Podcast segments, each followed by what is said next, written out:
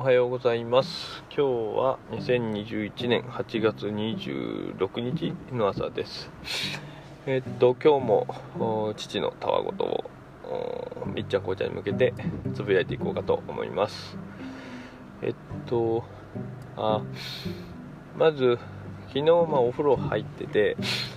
まあちょっとお風呂に入る前に、えー、みっちゃんとねお風呂に入る前にこうなかなかこうその前にやってた遊びが名残惜しくうーんちょっと不満を溜め込んだまま入ることになったのもあると思うんだけど、まあ、ちょっとみっちゃんが少しイライラしててで何て言うかな、えー、そのお風呂で体洗ったりだとかそういう時に、えー、まあ、自分がお風呂の中でこうやってることを遊んでるお風呂の中でま遊んでるようなことを、まあ、邪魔されるような形に、えー、感じたりしてちょっと怒ったりとかああしちゃってたんだよね。でその時にこうもう仲間入れないみたいなそういう風なちょっと発言があって、まあ、ちょっとそれが少し気になったんだけど、まあ、まあ、そういう風なか言葉っていうのを、まあ、お父さんお母さんは言ったりしないからみっちゃんこうちゃんに向けて、まあ、他の人たちにも向けてもね、うん、なんか保育園のお友達とかからこう言われたりするんかなと思ったり、うん、で少しちょっとその辺が心配になって、まあ、保育園の先生の話とか聞くと、まあ、そこまで心配することないかなと思ってるけども、まあ、保育園にしても、まあ、今後成長していく過程で、えー、なんかこう仲間外れみたいなことになったりとか、まあ、それこそいじめられたりとかしちゃうことももしかしたらあるかもしれない。それもお父さんにも分かんないけども、まあ、その時にまあ無理してそのそこのコミュニティというか学校だったら学校だし、まあ、そこにいる必要はあないです、うん、なんでもう全然今もうオンラインも含めていろんなところにいろんなコミュニティがあって別にその学校に行かないといけないみたいなこともお父さんは思わないし、うん、いろいろ学ぶっていうことはあ今の時代その学び方もいろいろあるからそこで変に、えー、我慢したりだとか、うん、うん、しなくて逃げるとかも思わなくていいからもう無理しないで本当に、えー、みっちゃんこうちゃんがちゃんとみっちゃんこうちゃんのことを受け入れてくれる気の合う仲間たちと、えー、過ごして、え一緒に学び合っていければいいかなと思ってます。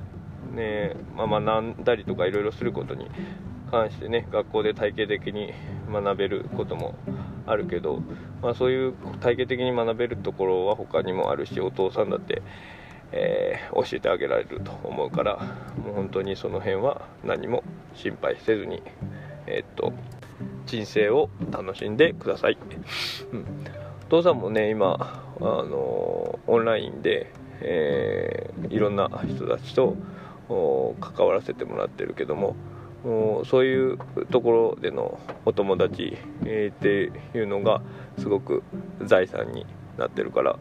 もちろんねその小さい頃からの友達とかもいるけど、まあ、最近はもうその大人になってからオンラインで出会ったお友達の方がどちらかというと結構深い話だったり、うん、親密な関係にあるんじゃないかなというふうに、まあ、個人的には思ってます、うん、まあうん。まあその普通に学校とかでも、まあ、うまくやっていったりとかもできるってできるだろうとはあの思ってんだけどもあの別にそれがどうであろうと、うん、心配しなくていいよというところです。はい、で今日はえー、そうだな何だったかな言おうと思ってたのがえっ、ー、とあそうそう、まあ、昨日の話にも若干つながるかもしんないんだけどいや昨日じゃないな。えっ、ー、と一昨日か。うん。なんかこの視覚化すること、うん、が一つ重要だなというか、うん、頭の中のことをやっぱり、えー、外に出してしまうっていうことで。でまあそのオーラリングの生態データの話をおとといはしてたと思うけども、うん、お父さんが昨日やったのは、えーと、自分のこのお仕事の中でこうやるやろうと思ってる仕事をこう全部リスト化してみたんだよね。で大体通常そこら辺はある程度頭には入ってて、えー、大枠ではこう常に視覚化はしてるんだけども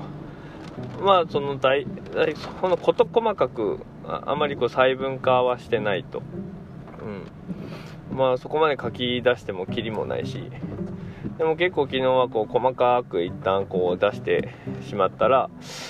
まあちょっとすっきりしたなっていうのとまあ改めてこんなにあるんだなっていうところも含め、うん、やっぱりちょっとなんか自分の外に出して客観視するだけで少しこう落ち着く効果っていうのもあるかなっていうふうに思います。でまあそうすることであの他の人にも共有することもできるし、え具体的にそれをどういう順番で、えやっていくかとかどれだけ時間がかかるかとかっていうことに、まあ、また具体的に意識を向けることもできるしやっぱり一貫自分の外に出して客観視できる状態にするっていうのはまあ毎回毎回というかよく言われる話だけども改めてそういう基本っていうのが大事かなと。なかなかねその頭の中でこう分かってるつもりだからこうお父さんすごく 面倒くさがりだから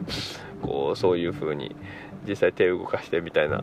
感じのところまでモチベーションが上がらなかったりしがちなんだけどやっぱりそういうの大事だなとあとはそのお母さんと最近やろうと思ってるのはえっ、とやりたくないことリストを50項目それぞれ作って、えー、夫婦会議をに、